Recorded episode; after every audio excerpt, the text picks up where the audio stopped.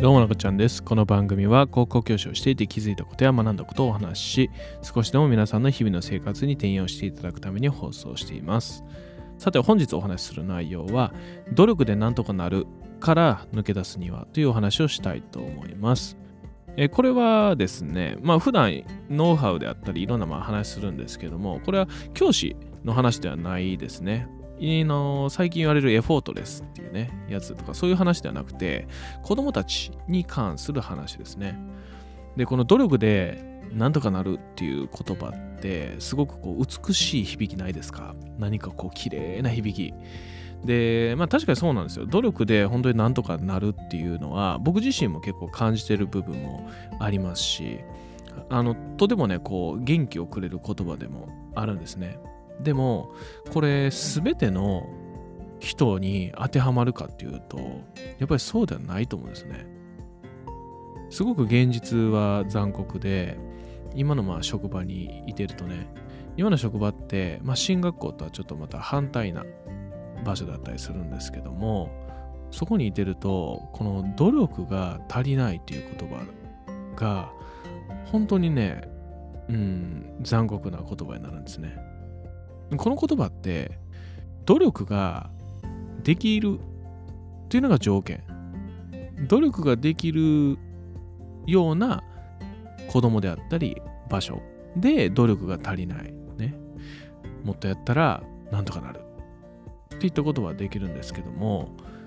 そもそももう努力でどうしようもならないことってあるんですね。まず内的な要因で言うと、そのそもそもコツコツ努力できる、まあ、体質って結構差があるんじゃないかなって思ったりするんですね。やっぱコツコツやるのが得意な人とやっぱりそれがなかなか続かない人これはまあ先天的なのか後天的なのかはさておき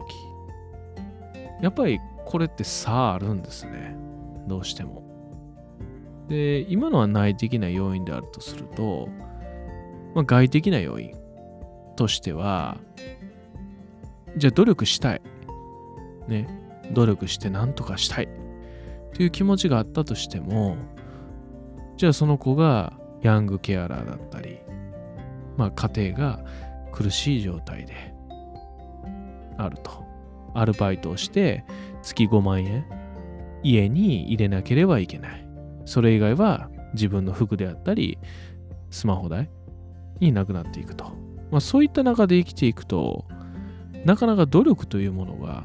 できなかったり、努力というものを忘れてしまうんですね。毎日生きるの必死だったら。じゃあ、やっぱりそういう子供たちと普段接しているとね、やっぱり教師の役割って本当に何なのかなって結構自問自答したりするんですね。でも本当に話を聞いてあげて愛情を注ぐということぐらいしかできないなってなんか思ったりするんですよ。でもその中で社会はどうしてもこう努力をするそしてのし上がれ。ね。政府が奨学金であったりね補助金出すというのもそれもある意味努力しないと生き残れないレースに乗せるのを補助する、まあ、そういった形にもなってしまうんですね。なのでその子たちにできることってもうしたたかに生きる方法。